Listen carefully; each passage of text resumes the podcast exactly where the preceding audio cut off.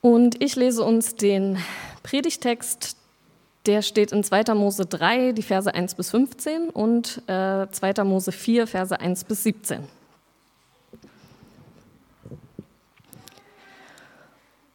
Mose hütete die Schafe und Ziegen seines Schwiegervaters Jitro, des Priesters von Midian. Als er die Herde tief in die Wüste hineintrieb, kam er eines Tages an den Gottesberg, den Horeb. Dort erschien ihm der Engel des Herrn in einer lodernden Flamme, die aus einem Dornbusch schlug. Mose sah nur den brennenden Dornbusch, aber es fiel ihm auf, dass der Busch von der Flamme nicht verzehrt wurde. Das ist doch seltsam, dachte er. Warum verbrennt der Busch nicht? Das muss ich mir aus der Nähe ansehen. Als der Herr sah, dass Mose näher kam, rief er ihn aus dem Busch heraus an, Mose, Mose. Ja, antwortete Mose, ich höre.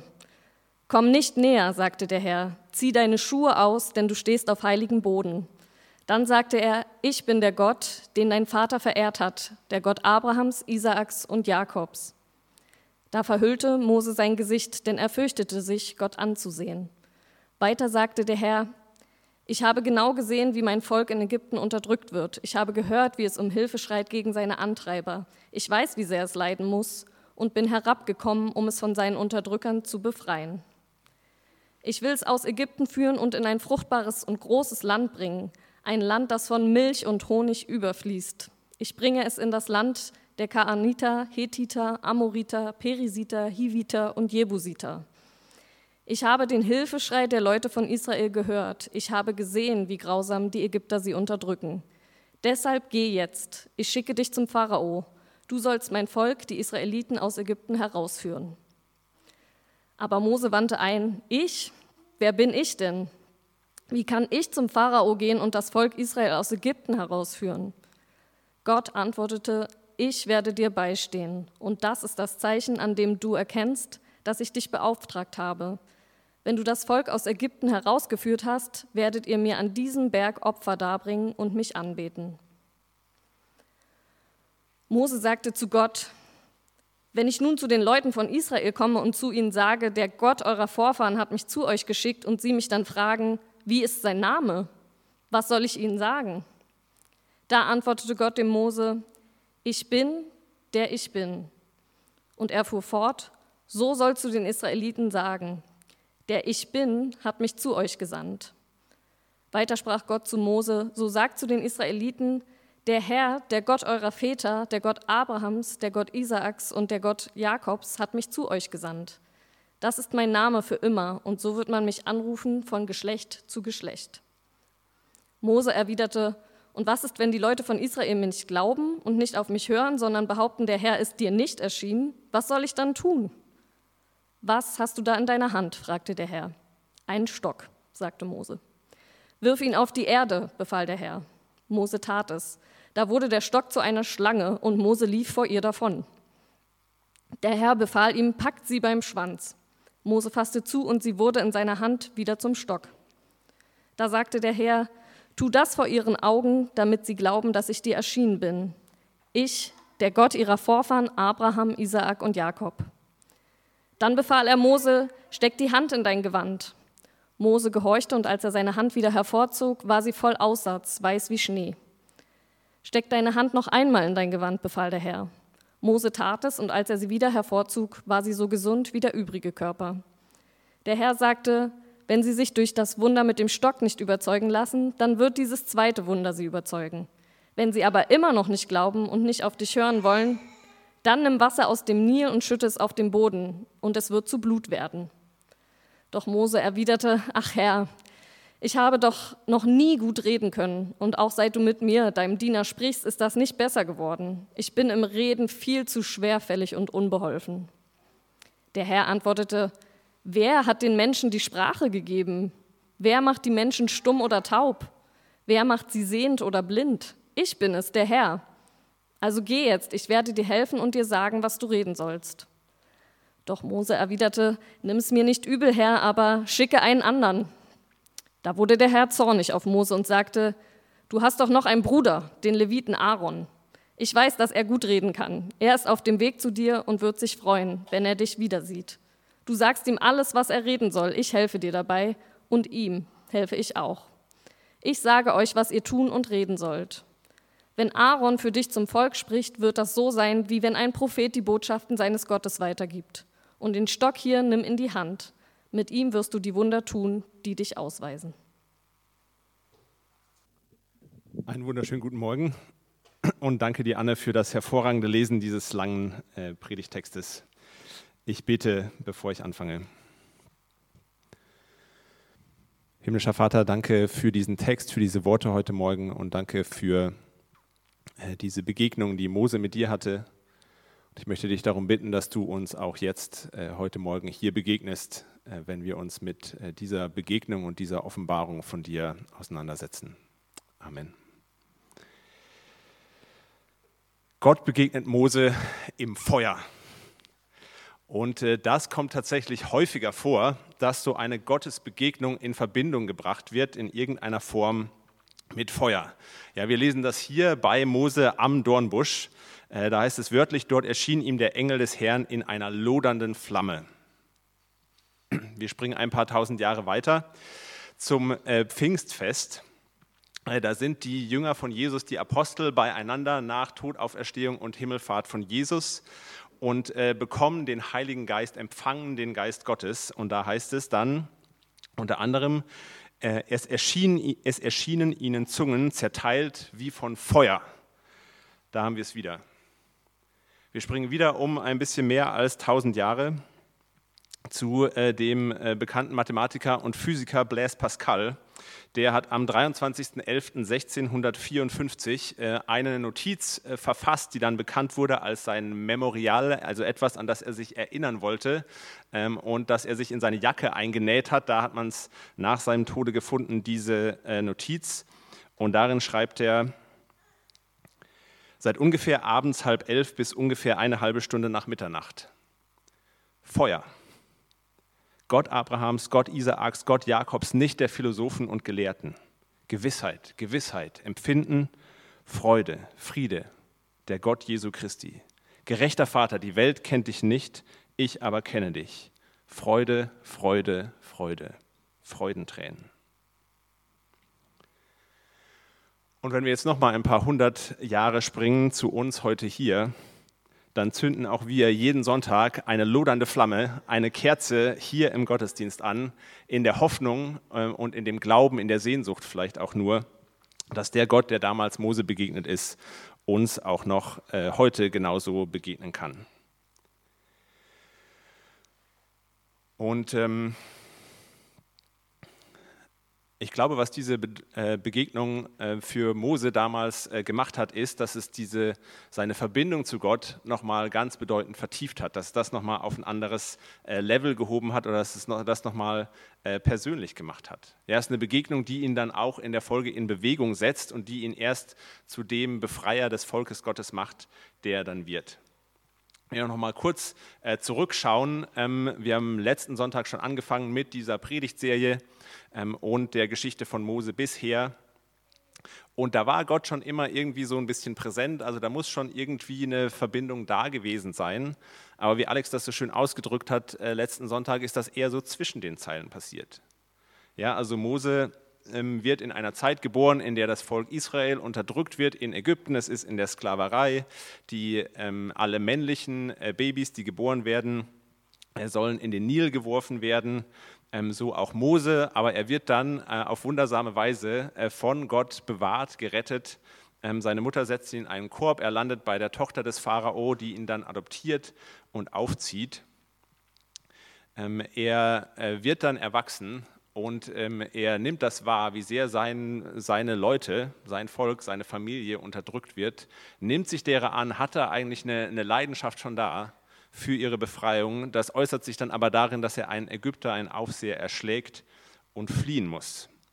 Und landet dann eben hier in der Wüste, wo wir ihn treffen. Ähm, da war er dann auch schon für 40 Jahre. Und dann passiert eben diese Begegnung mit Gott, wo das erste Mal explizit hier in der Geschichte von Mose das auftaucht ähm, und das erwähnt wird, das genauer beschrieben wird, dass er Gott begegnet, dass Gott mit ihm spricht. Und ich finde, das ist schon so ein erster äh, spannender Punkt für uns, um da ein bisschen einzuhaken. wie, wie, uns, wie Gott uns denn begegnet. Ja, also vielleicht ähm, seid ihr äh, eher an einem Punkt, wo ihr ein bisschen neugierig auch seid äh, auf diesen Gott. Ja, habt vielleicht irgendwie schon ein paar Mal was von ihm gehört, aber irgendwie so diesen, diesen persönlichen Schritt gegangen, äh, dass das tiefer gegangen ist, nochmal, dass euch das auch in Bewegung gesetzt hat, das ist noch nicht passiert. Oder ich weiß, für ganz viele von uns ist das schon lange passiert. Wir haben Gott schon so erlebt. Wir hatten vielleicht auch so einen Feuermoment oder mehrere Feuermomente schon. Die sind aber zum Teil vielleicht auch schon lange her. Die sind äh, vielleicht auch irgendwie schwer einzuordnen für uns, was denn da genau passiert ist und war das denn jetzt überhaupt Gott? Und irgendwie ist so diese, diese Verbindung zu Gott eher in so einem Schlummerzustand im Moment, könnte man sagen. Auch wenn sie irgendwie da ist, ist sie vielleicht nicht so frisch, ist sie nicht so greifbar, ist sie nicht so persönlich, wie wir das schon erlebt haben. Und ich glaube, in diesem Text hier, in dieser Geschichte von Mose, steckt auch für uns so ein ganz, äh, ganz spannendes äh, Muster, was wir nachvollziehen können, wie Gott uns begegnet, wie er uns vielleicht auch wieder begegnen kann, auf eine Art und Weise, die frisch ist, die persönlich ist, die tief geht und die uns in Bewegung setzt. Und es gibt so zwei Aspekte, zwei Überschriften, unter denen wir uns das anschauen können, nämlich einmal diese Geschichte als Gottes Begegnung und der Frage, wer, ähm, wer ist denn eigentlich dieser Gott, der ihm da begegnet? Und das zweite, die Berufung ähm, von Moses, auch eine Berufungsgeschichte von ihm. Er wird berufen zum Befreier des Volkes Israels und darin steckt die Frage, was will Gott eigentlich von uns?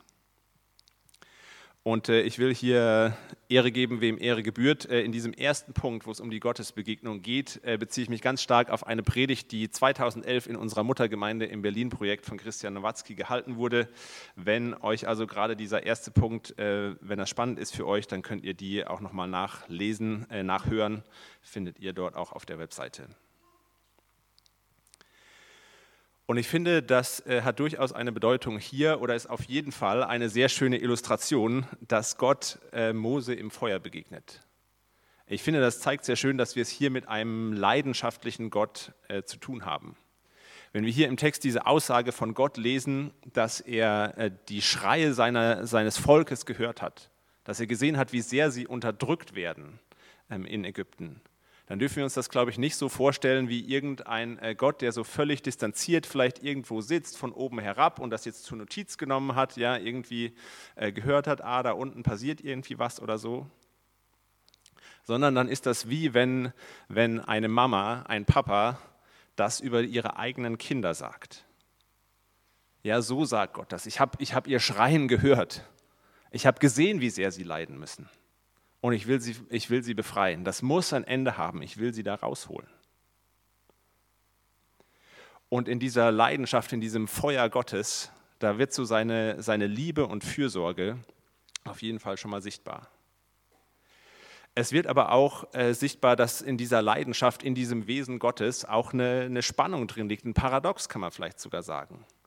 Denn diese Leidenschaft Gottes führt eben auch dazu, dass er sein Volk mit starker Hand befreien will und äh, diese, diese Unterdrücker, ähm, diese Unterdrücker, äh, da heißt es äh, dann später, wenn wir im, im Text weiterlesen, war jetzt nicht äh, im Predigtext heute, aber dass er sie mit einer starken Hand will er seine Leute herausführen und er wird schreckenerregende Wunder unter den Ägyptern vollbringen.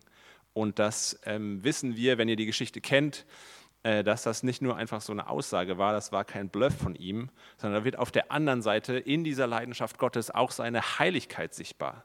Ja, seine, seine strahlende Heiligkeit, seine Unbestechlichkeit, eine Heiligkeit, von der man eben, von der man vielleicht sagen könnte, sie, sie zeigt, wie radikal anders Gott ist. Ja, radikal anders als dieses unterdrückende System der Ägypter, radikal anders aber auch als Mose in seiner Ohnmacht.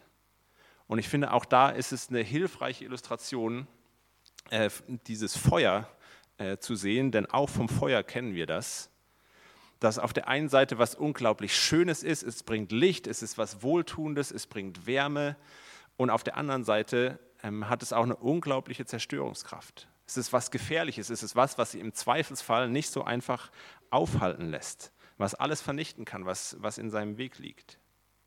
Ja, wir holen uns das Feuer auf der einen Seite ins Haus rein in Form von Kerzen, in Form von Kaminen. Wir haben aber gleichzeitig auch Feuerlöscher und Brandmelder äh, bei uns aus, äh, aus Respekt davor, weil wir wissen, äh, was dieses Feuer anrichten kann, weil wir wissen, wie gefährlich es ist. Und so begegnet Gott Mose hier. Und diese beiden Seiten äh, von Gott, dieses Paradox, das wird in diesem, in diesem einen Text, äh, werden beide Seiten auch irgendwie deutlich. Ja, diese Heiligkeit von Gott ist Mose bewusst. Er verhüllt sein Gesicht, als er merkt, mit wem er es hier zu tun hat. Gott fordert ihn auf, du stehst auf heiligem Boden, zieh deine Schuhe aus. Das macht Mose. Das sind beides so Gesten des Respekts, der Ehrfurcht vor Gott. Gleichzeitig wird aber auch gerade hier die unglaubliche leidenschaftliche Liebe Gottes für Mose sichtbar. Ja, er lässt ihn in seine Nähe. Du, du stehst auf heiligem Grund, aber er wird nicht rausgeschmissen. So, Gott nimmt ihn an und Gott zeigt eine unglaubliche Geduld hier mit Mose. Wir kommen da später noch ein bisschen mehr drauf, aber Mose windet sich hier ja und will nicht so wirklich und will sich nicht berufen lassen von Gott. Und äh, fünfmal passiert das, dass er irgendwie einen Grund hat, warum er jetzt eigentlich doch nicht gehen will. Und am Ende rastet Gott ja tatsächlich auch aus. Es heißt ja, er wird zornig mit ihm. Aber dieser Zorn äußert sich dann darin, dass er ihm äh, seinen Bruder Aaron an die Seite stellt, dass er ihm noch zusätzliche Unterstützung gibt. Und überhaupt wird hier so diese, diese Fürsorge Gottes für Mose sichtbar. Ja, er rüstet ihn aus mit Wundern, die er vollbringen kann. Ähm, er schickt ihm Aaron an die Seite und er, er zeigt sich ihm ganz, äh, ganz, ganz nah. Und ich finde, das wird vor allem auch deutlich äh, darin, dass Gott sich hier namentlich vorstellt. Gott stellt sich mit seinem Namen vor. Und da könnte man jetzt unglaublich in die Tiefe gehen, äh, was dieser Name Gottes alles bedeutet. Ich will aber äh, nur ganz kurz äh, für heute den Aspekt rausgreifen, dass eben auch in diesem Namen genau diese Spannung, dieses Paradox in Gottes Wesen sichtbar wird.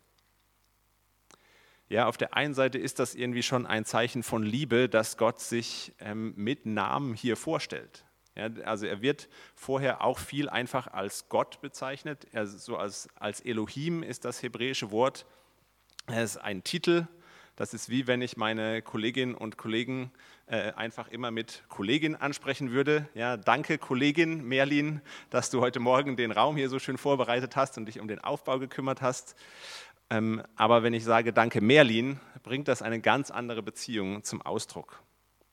Und das ist für Gott eben keine Selbstverständlichkeit, dass er sich so nahbar macht, so verletzlich macht, eine solche Intimität auch zulässt mit Mose.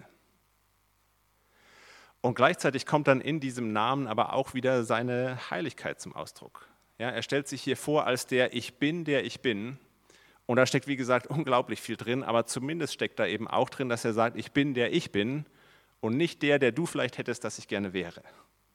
Ja, Gott ist hier ja auch unbequem äh, mit Mose. Der windet sich ja, der will nicht so wirklich. Aber Gott ist der, der ist und passt nicht so in, in das Lebenskonzept und in die Hosentasche von Mose. Und ich glaube, da merken wir auch, dass dieser, dieser leidenschaftliche, dieser paradoxe, dieser spannungsgeladene Gott nicht so leicht in unsere Gottesvorstellungen, in unsere Klischees vielleicht auch reinpasst. Denn ich finde, wir stehen immer in der Gefahr, dass wir, dass wir Gott so einseitig auflösen oder in irgendwie so eine, so eine Box reinpressen. Ja, also vielleicht äh, kennt ihr dieses äh, Klischee, das auf der einen Seite gibt es vielleicht, äh, ich sage jetzt einfach mal die Konservativen, auch wenn das ein, ein Klischeewort ist, ähm, deren Gott so unglaublich fordernd ist. Ja, es geht viel um Werte, es geht viel um Moral, es geht um Gehorsam, es wird auch mal mit Strafe und Gericht gedroht und alle Probleme lassen sich damit lösen, dass man eben die, die Werte doch noch mal mehr hochhält, dass man doch noch mal gehorsamer ist. Und dann gibt es auf der anderen Seite aber auch so ein Bild von Gott. Ähm, heute sagen Leute viel progressiv, liberal hat man vielleicht auch früher gesagt, ähm, wo für Gott irgendwie einfach alles okay ist. Ja, es hat irgendwie so eine Belanglosigkeit, Gott findet irgendwie alles gut. Und ich finde so mit, mit beiden von diesen Gottesbildern, wenn sie für sich alleine stehen, wenn sie getrennt sind, wenn man sie nicht zusammenhält, ist es unglaublich schwierig, so eine, so eine Beziehung und in so eine Tiefe reinzukommen, wie wir das hier bei Mose erleben mit Gott. Ja, also dieser, dieser konservative Gott äh, für sich genommen, da, da ist man raus, sobald man keine Lust hat, sich irgendwie an die Spielregeln zu halten. Es ist keine Beziehung möglich. Und dieser, die, äh, dieser belanglose Gott, der, der wirkt fast so wie so ein Accessoire, wo keine, wo keine Herausforderung, wo keine Spannung auch mal da ist. Das ist fast wie so ein, wie so ein Wackeldackel, der eben einem einfach nochmal alles abnickt. Da fehlt völlig der Charakter, völlig die Persönlichkeit. Und ich glaube, auch Mose wäre nie zu der Person, zu der Persönlichkeit, zu dem Befreier geworden, der er geworden ist, wenn er nur eine Seite dieses Gottes gehabt hätte. Mose war, war ein Mörder, der hat einen Menschen erschlagen, der hat eins dieser Gebote, die Moral, die er selber aufgestellt hat am Ende, hatte er gebrochen, der wäre raus gewesen. Und gleichzeitig wäre Mose, glaube ich, auch bei seinen Schäfchen geblieben und in der Wüste und hätte den Kopf in den Sand gesteckt, wenn Gott nicht eben auch ein heiliger Gott gewesen wäre, ein Gott, der für was brennt und der ihn eben da auch herausfordert und ihn mitnimmt.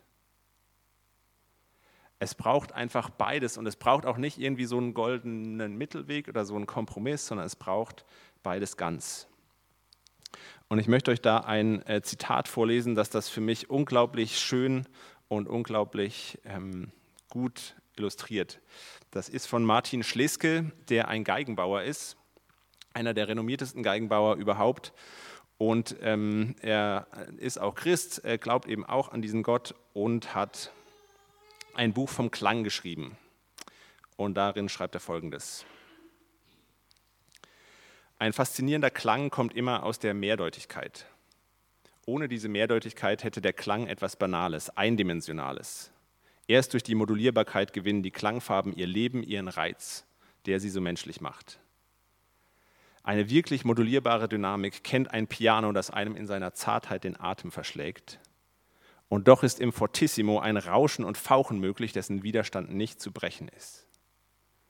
Diese Bandbreite schafft einen Raum. Es geschieht durch die versöhnten Gegensätze.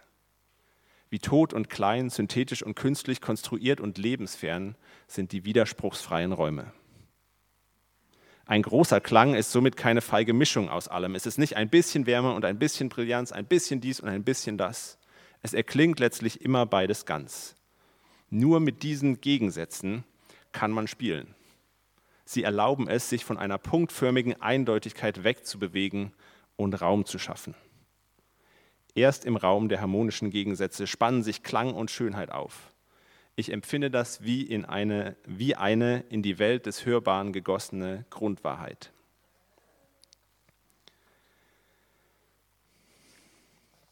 Ich finde das eine unglaublich schöne Illustration dafür, ähm, wie Gott Mose begegnet, wie er, glaube ich, auch uns begegnet.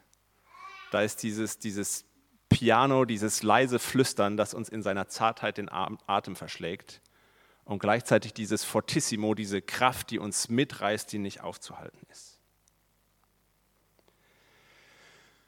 Und äh, wenn äh, ich ehrlich bin, äh, dann muss ich sagen, es geht mir persönlich und ich glaube vielen von uns geht das so mit der liebevollen Seite Gottes deutlich einfacher, äh, es fällt mir deutlich leichter, mit der komme ich deutlich besser klar, als mit dieser heiligen Seite Gottes, die auch irgendwie so unkontrollierbar ist für mich, die schwierig ist. Damit tue ich mich eher schwer. Und ich glaube, dass äh, das aber durchaus den Effekt haben kann, dass, diese, dass die Liebe Gottes für uns zu irgendwie sowas Belanglosem wird. Ja, ich weiß nicht, ob ihr dieses Gefühl kennt, dass so diese Aussage, Gott liebt dich, das geht irgendwie zum einen Ohr rein und zum anderen wieder raus. Das ist so, ah ja, und was gibt es zum Frühstück? Und ich glaube, es kann für uns unglaublich wertvoll und wichtig sein, es kann sich lohnen, diese heilige Seite Gottes eben auch wieder zu entdecken. Ja, dass, dass unser Glaube, unsere Gottesbeziehung irgendwo wieder ein Stück weit an Tiefe gewinnt, lohnt es sich, sich auf diese Heiligkeit ähm, auch einzulassen. Und im äh, zweiten Punkt äh, will ich quasi der Frage nachgehen, wie das, wie das denn aussehen kann. Wie können wir uns denn äh, Gott öffnen? Und äh, da geht es eben um Berufung und die Berufung von Mose auch. Und ich würde sagen, äh, wir sind da ganz ähnlich wie Mose eigentlich. Ja? Ich glaube, wir können uns diesem heiligen Gott äh, nähern, indem wir, indem wir uns berufen lassen, indem wir zumindest einer Berufung durch ihn uns nicht komplett verweigern. Ja, denn Mose windet sich hier, aber am Ende geht er doch. Und ich habe den Eindruck, ganz ähnlich ähm, ist es bei uns auch. Und ich will mal ganz kurz auf diese fünf Punkte eingehen, fünf äh, Gegenargumente, die Mose hier hat, warum er sich nicht berufen lässt von Gott. Äh, erstens sagt er, wer bin ich denn? Zweitens fragt er im Wesentlichen, wer bist du eigentlich? Ja, er fragt nach dem Namen Gottes. Und drittens äh, sagt er, naja, was, wenn mir niemand glaubt? Niemand wird mir glauben. Viertes ist, äh, ich kann nicht gut reden. Und fünftens sagt er dann am Ende einfach nur, naja, sende doch jemand anderen bitte. Und ich glaube, wir hängen zum Teil an ganz, ganz ähnlichen äh, Punkten wie damals und ich will, äh, wie Mose damals, und ich will ganz kurz ähm, auf zwei davon eingehen. Das erste die Frage, wer, wer bin ich denn? Ja, wer bin ich denn, dass ich irgendwie berufen sein sollte von Gott zu irgendwas äh, Besonderem? Wer bin ich? Und ich finde, das ist eine Frage, die stellen wir uns vielleicht heute auch nicht, vielleicht auch nicht nur ähm, aus einem Mangel an Selbstbewusstsein so. Wir stehen schon irgendwie mitten im Leben und wissen, wer wir sind. Aber ich finde, das ist schon eine berechtigte Frage zu sagen, naja, das ist ja hier eine schöne Geschichte mit Mose, der wird hier im brennenden Dornbusch berufen, dann wird er zum Befreier seines Volkes. Aber ich bin nicht Mose, keiner von uns ist Mose, die Geschichte ist irgendwie lange her und selbst damals wurde dieser eine Mose berufen und nicht die anderen tausenden Israeliten, die da eben auch noch waren. Ja, wer bin ich denn, dass ich jetzt irgendeiner besonderen Berufung Gottes mich damit überhaupt auseinandersetzen müsste?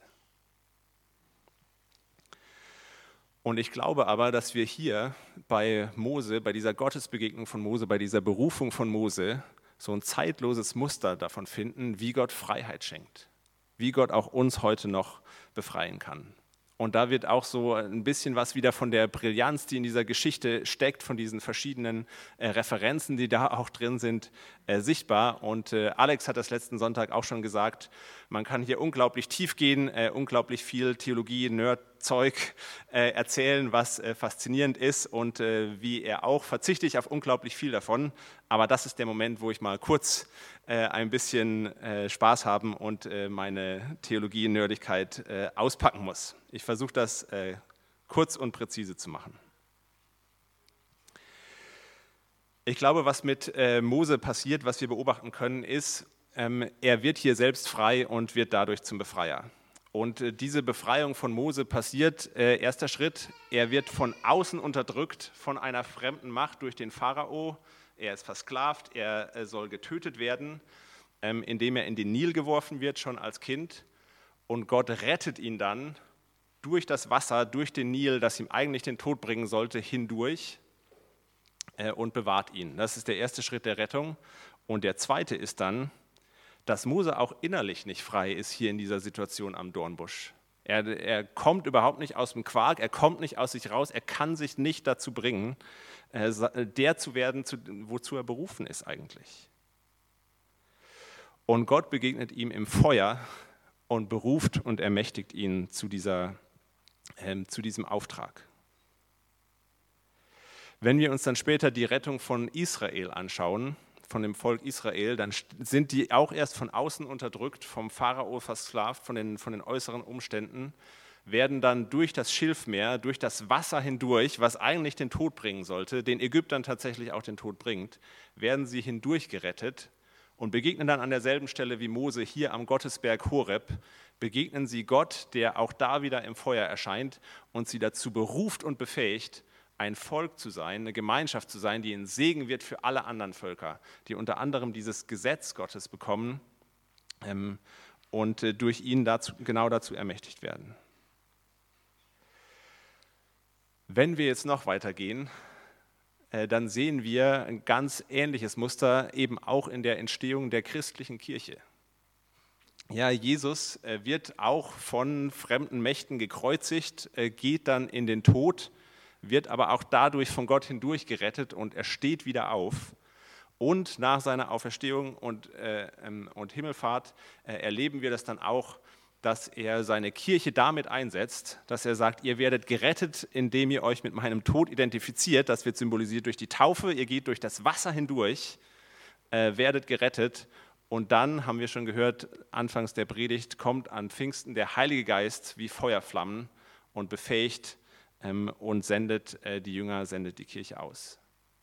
Das heißt, wenn wir uns heute die Frage stellen, wer bin ich denn, dass Gott mich irgendwie beruft, dann können wir sagen, wir sind diejenigen, die von allen äußeren Bedrohungen, von, von, dem Tod, von der Vergänglichkeit des Lebens, die uns unterdrückt, die uns gefangen hält, die uns antreibt, weil wir nur dieses eine Leben haben, aus dem wir das Beste machen müssen, der uns da durchgerettet hat, uns ein neues, unvergängliches Leben geschenkt hat und der uns auch in unserer Ohnmacht, in dem, wo wir uns winden, wo wir Angst haben, wenn nicht weiter können, mit seinem Feuer beschenkt und entfacht, eine Leidenschaft vielleicht auch in uns äh, entfacht und uns frei macht dazu, das Leben zu leben, die Person zu sein, zu werden, für die wir eigentlich gemacht sind.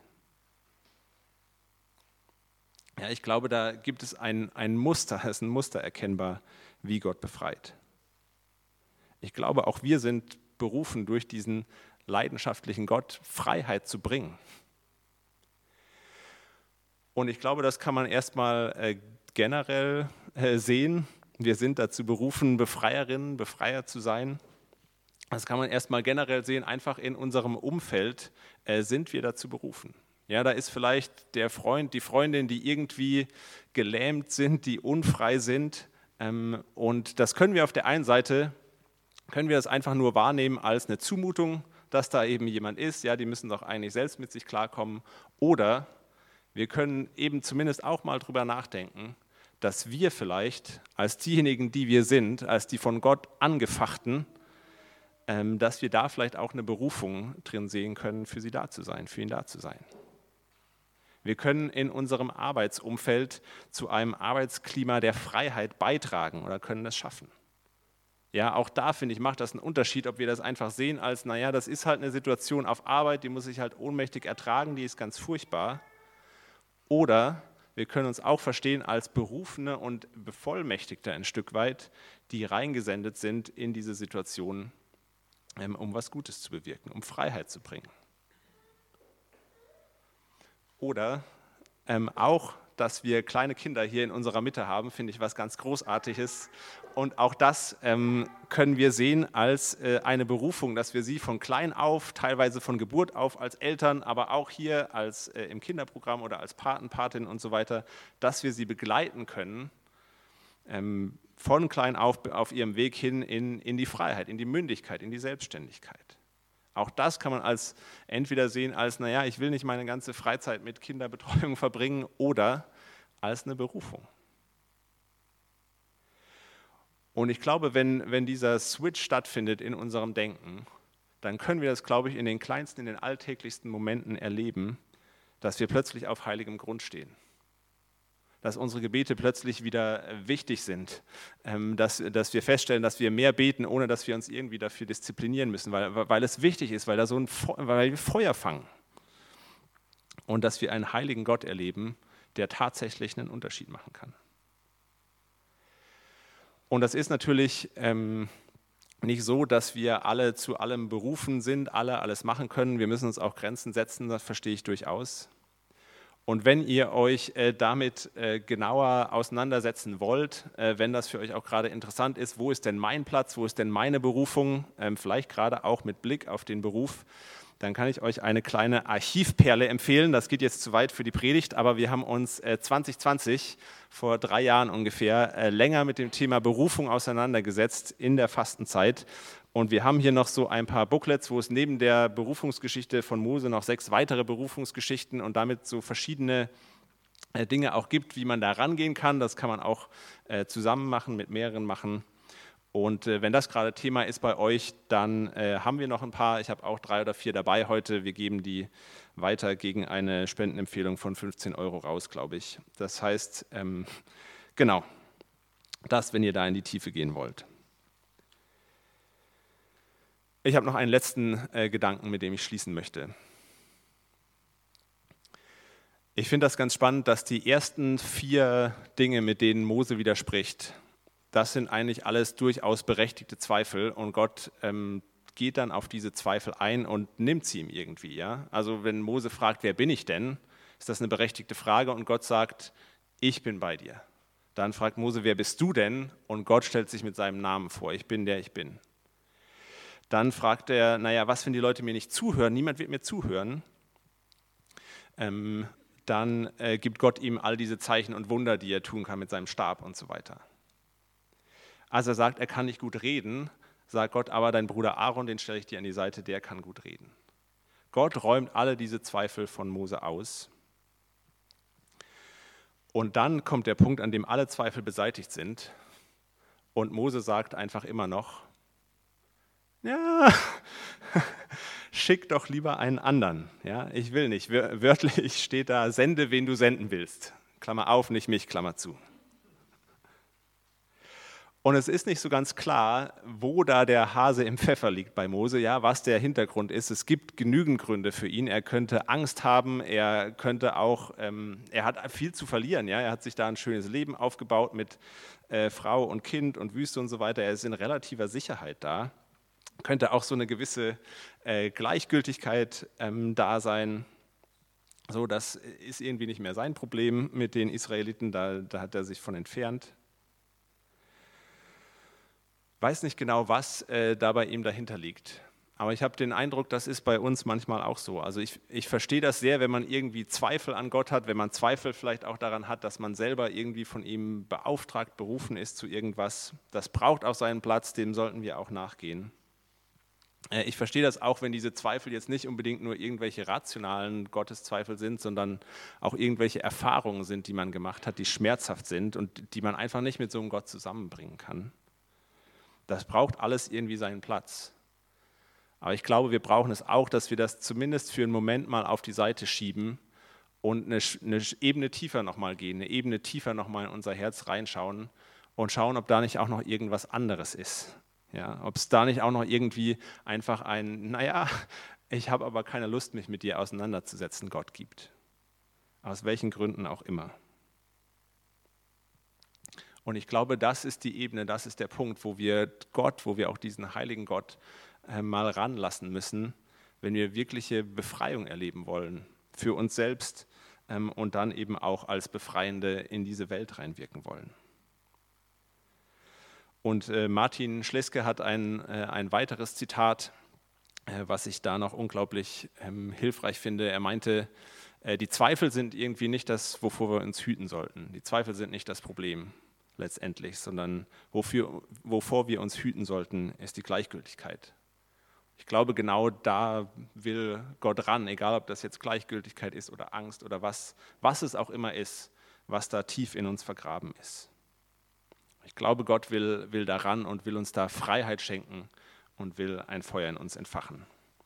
Amen.